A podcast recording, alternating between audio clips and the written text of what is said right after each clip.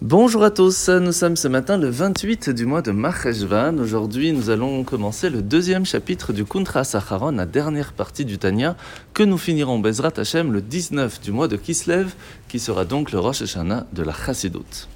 Hier et aujourd'hui, dans le premier et le deuxième chapitre du Kuntra Saharon, l'Anmour Zaken va nous rappeler une chose très importante. Chaque fois que l'on utilise tout ce qu'il y a à notre portée pour faire quelque chose de bien, nous allons le transformer, le protéger pour qu'il ait un but plus spirituel.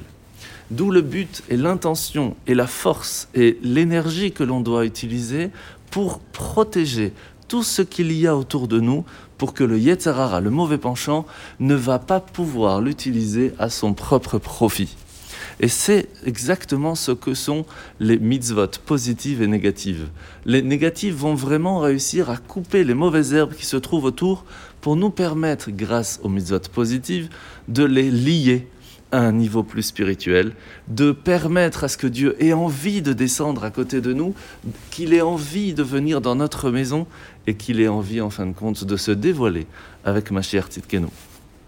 La mitzvah de ce matin, c'est mitzvah négative numéro 135.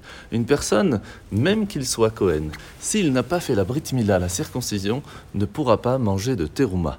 Mitzvah négative numéro 136, c'est un Cohen, s'il n'est pas pur, par exemple, il a la lèpre ou autre chose, il ne pourra pas manger non plus de trauma. La paracha de la semaine. Nous commençons aujourd'hui parachat Toldot, où nous voyons que Yitzhak et Rivka, pendant plus de 20 ans, n'ont pas réussi à avoir d'enfants.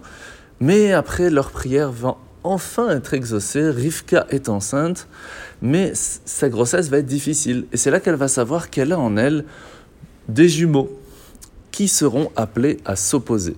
Pas seulement physiquement, mais surtout moralement. Et que le succès de chacun au cours de son existence se fera au détriment de l'autre. Il faut comprendre qu'en fait, ce sont ces deux âmes que nous avons en nous nous avons une tendance contraire. Une qui est celle de Yaakov, c'est notre âme divine qui nous aspire à faire des choses bien, des bonnes actions, des choses qui vont nous rapprocher de Dieu. Et inversement, notre Esav intérieur, c'est notre âme euh, euh, animale, pulsionnelle, qui va nous, nous aspirer à des choses égocentriques, qui va nous attirer à profiter seulement des choses physiques. Et il faut comprendre que la lumière n'a pas besoin de se battre contre l'obscurité parce que l'obscurité s'efface devant la lumière.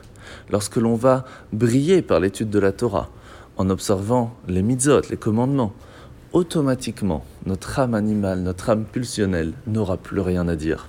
Étudions la Torah, faisons de bonnes actions, entrez dans nous, et alors tout se passera bien. Bonne journée à tous